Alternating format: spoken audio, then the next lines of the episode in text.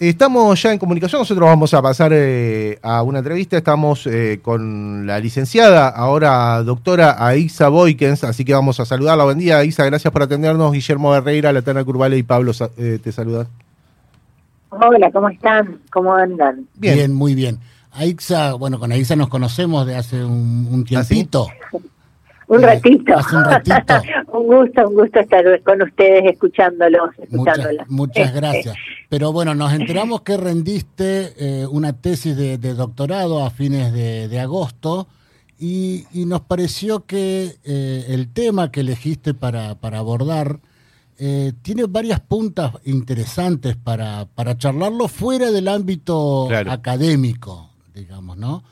Eh, Sí. Tocás el tema Malvinas y tocás el tema eh, en las escuelas secundarias, lo, lo Sí, cual hace sí, que, que nos llame mucho la, la atención, porque este es un programa que está llevando adelante el Consejo de Educación de, de Memoria, y, y uno muchas veces no, no sabe bien qué es lo que se está viendo en la escuela, en la escuela secundaria, y qué resultado tiene. Y me parece que por ahí va más o menos tu tesis.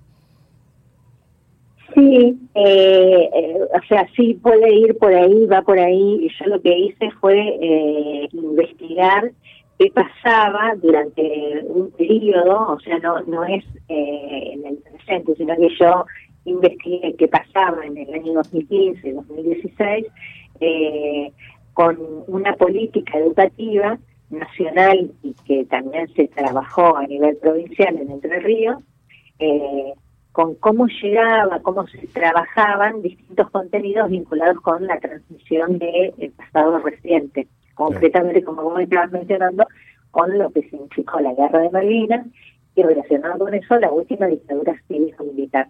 Entonces, eh, fue ahí, digamos, también un poco a partir de la experiencia docente, Ujú. abro un paréntesis de paso para saludar a todas y a todos los profes y, y docentes y maestros que, que Mm. hoy es el día. eh, y entonces, bueno, a partir de eso me puse a, a preguntarme qué pasaba, ¿no? Porque yo veía que, por un lado, había un montón de material, de, de espacios de capacitación que, que empezaban a llegar a las escuelas eh, y que nos invitaban a trabajar estos temas que por ahí son muy difíciles trabajar en las escuelas. Porque porque viste que son temas que de algún modo a, a todos nos, nos interpelan, o sea, todos tenemos como una posición sobre eso. Entonces, proponer cómo invitamos a trabajarla, eh, bueno, puede generar como conflictos, malestares, eh, desacuerdos, porque no estamos, eh, no, no compartimos esa mirada, ese relato que nos invitan a, a transmitir a nivel oficial, por ejemplo.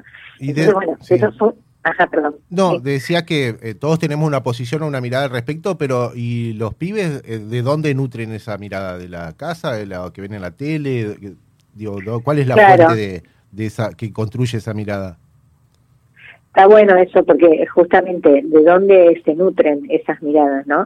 Y lo que pudimos ver es que, eh, o sea, lo que traté de ver en, en la investigación es que se nutre principalmente a través de la escuela. O sea, que la escuela es el principal lugar en donde ellos eh, conocen estas temáticas y por supuesto también en la familia y por supuesto también en lo que proponen los medios de comunicación, Claro. que son bueno los espacios por donde pasa, digamos, el debate público, ¿no? Eh, y, y bueno, esto, eh, o sea, tal vez parece obvio, pero eh, nos vuelve a, a dar cuenta de, de la importancia que tiene la, la, la escuela como un lugar de transmisión y de habilitación para que se puedan trabajar, analizar, discutir estas temáticas. Eh, y que depende bastante de los modos en que en la escuela se trabaja esto, eh, las maneras en que las y los estudiantes se acercan a estos temas. Claro. Eh, entonces, por ejemplo, si yo trabajo en la escuela Malvinas, o sea, el recuerdo de lo que fue la guerra de Malvinas, eh, sin hacer una contextualización Mm. de, de cuándo sucedió, de cómo ese reclamo se mantiene, sigue en el presente y debe seguir en el presente, porque debemos, este, estamos preocupados por la defensa de nuestra soberanía y del reconocimiento de ese espacio. Eh, entonces, si yo solamente me refiero a la guerra y no contextualizo, hay un montón de cosas que no voy a entender, digamos, ¿no? En cambio, si yo analizo, bueno, cómo fue, desde cuándo los argentinos y las argentinas reclamamos por este territorio, eh, las distintas maneras en que puede seguir reclamando, qué hay hoy en ese territorio y por qué es importante eh, estar en contra de estos enclaves colonialistas en, el presente, bueno, voy a tener otras maneras de acercarme a eso. Eh, y va a permitir también que estas nuevas generaciones se acerquen a eso desde un lugar en que se puedan sentir interpelados, ¿no? Porque, o sea, la escuela también lo podemos pensar como ese lugar de transmisión en donde ellos van son los ciudadanos que tienen que seguir, digamos, este, el derrotero y, el trabajo por, por esta sociedad que tenemos. Entonces, les va a permitir de algún modo eh, constituirse como ciudadanos activos y que van a tener un vínculo más, más activo con eh, la defensa de la soberanía, por ejemplo, cuando hablamos de Malvinas o de otros temas. Eh, bueno, un poco que entonces en la tesis lo que fui haciendo, distintas entrevistas, analizando los manuales escolares, desde que salieron los manuales escolares allá en el siglo XIX, eh, y analizando estos programas que, eh, que tuvieron sobre todo mucha vigencia en el periodo 2003-2015 mm. y que hoy siguen vigentes, pero que bueno, se interrumpieron en un periodo ah. eh, y hubo algunos cambios, digamos, ¿no? Entonces, eh, es por ahí donde traté de meterme como para pensar, bueno, eh, por qué hay que trabajar y por qué es importante el lugar de la escuela para trabajar eh, esas temáticas. Aixa, en ese sentido, cuando yo leía de qué se trataba tu tesis, eh, me acordé de dos videos que circulan y que vemos mucho. Bueno, el último, más allá de tomar una posición de la, de la docente que, se había exasperado, eh, y el otro del universitario cuando el, el, pibe le cuestiona a Estela de Carlotto. Eh, esa necesidad de llevar al aula ese debate, mm. que más allá de que manifiestan una postura previa, familiar a lo mejor, o social, o de sus pares, pero tienen esa necesidad de, preguntarlo y de que la escuela sea el lugar donde, donde le respondan eso o donde se genere ese debate de, acerca de sus dudas.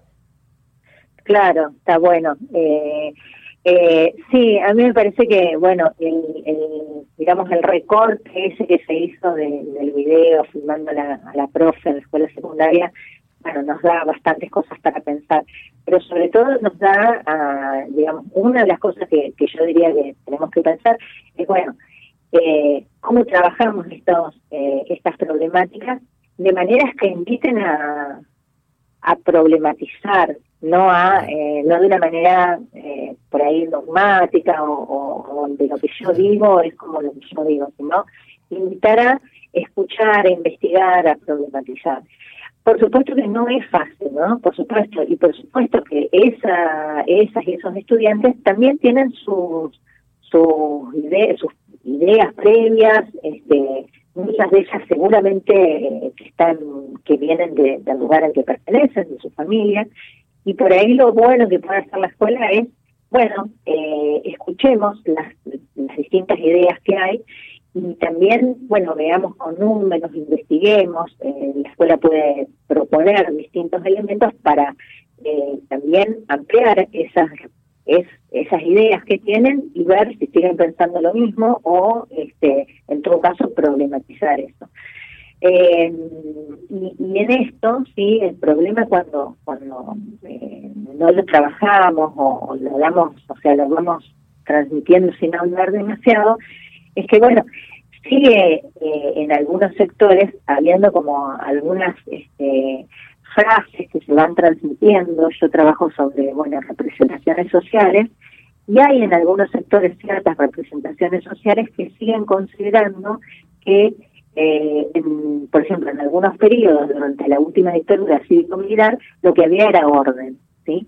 Entonces, bueno, a ver, pero ¿cómo es que había orden? ¿Qué es orden? Orden es no poder expresar lo que uno dice, orden es que ingresen a tu casa eh, violentamente y se roben todo y no tengas garantías.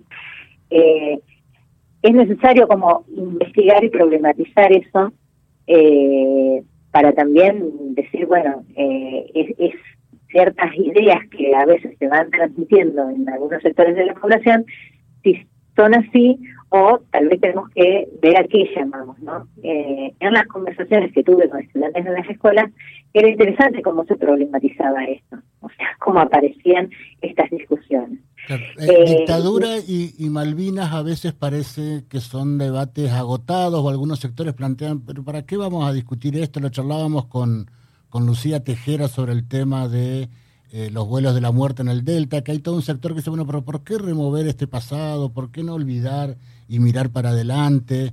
Eh, ¿Esto vos con, con tus alumnos o con los chicos es un debate cerrado, clausurado o todavía hay inquietudes, hay preguntas, hay interés en, en, discutir estos temas? Hay que transmitirlo, mm. ¿sí? O sea, hay que, hay que querer trabajarlo y hay que pensar siempre cómo podemos trabajarlo para que eh, genere interés, interés escuchando, ¿no? Entonces, ahí hay algo que se llama pensar en la pedagogía de la memoria, que es, bueno, ¿cómo, ¿qué desafíos tenemos para trabajarlo en el aula? Que no sea algo que esté, digamos, cristalizado, que, sea algo que diga otra vez esto. ¿Cómo? Que no sea una bajada de línea, digamos así que...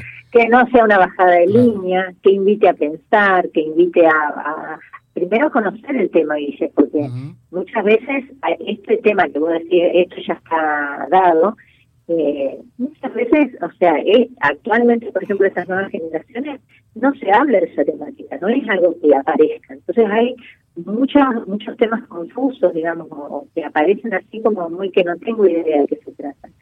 Entonces, en ese sentido, está bueno pensar, bueno, a ver cómo trabajamos, cómo transmitimos, y siempre hay que estar ahí buscando y siendo creativos en esas búsquedas eh, para poder establecer vínculos y puentes, porque si no, sí, la, la, otra vez no te escucho, digamos, ¿no?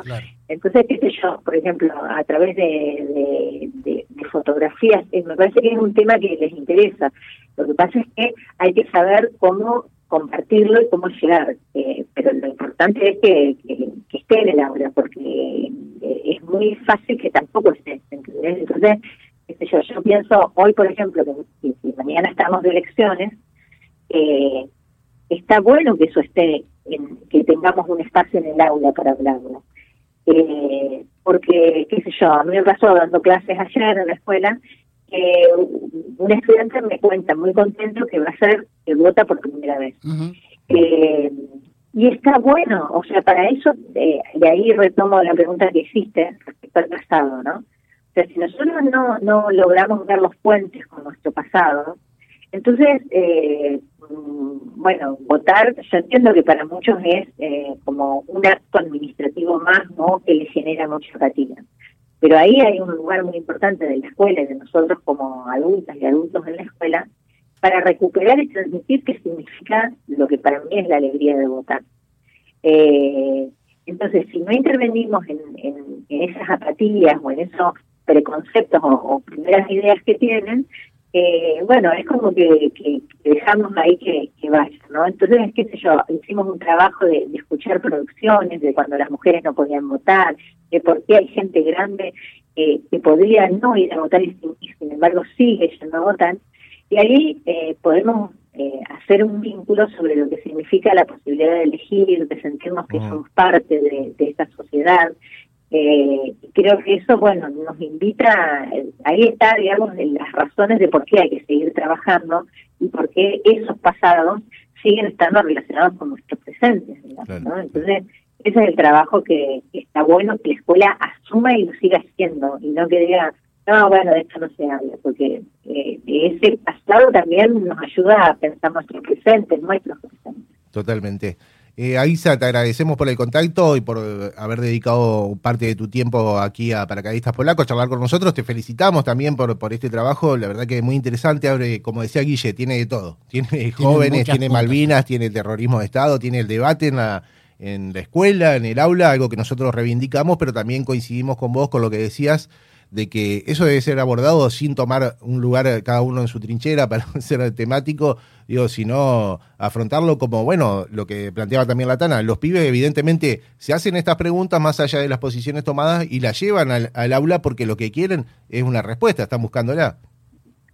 Claro, a veces lo que tenemos que aprender es que, eh, porque la escuela tiene una tradición dogmática, mm, o sea, la escuela viene de una tradición donde eh, es esta historia y así se transmite. Entonces, a veces está bueno decir, yo pienso esto, hay otras posturas, y está mm. bueno que podamos eh, conocerlas y discutir. Entonces, eh, a eso nos, debería invitar, nos tiene que invitar la escuela, ¿no? O sea, que a que vemos esos debates y saber que tenemos diferentes, diferentes posturas, diferentes posturas, pero que podemos escucharlas y podemos, este, bueno, hacer ahí una, un, espacio de, discusión pública, eh, no, no, no de censurar, no de mm. centrar y decir la pasta acá.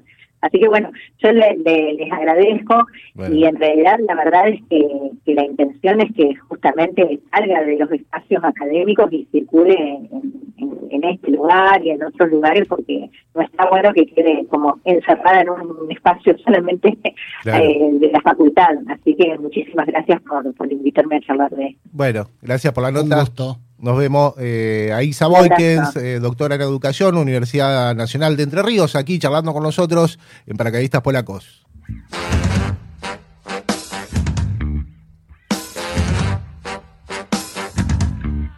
Seguí escuchando Paracaidistas Polacos por la radio de la ciudad.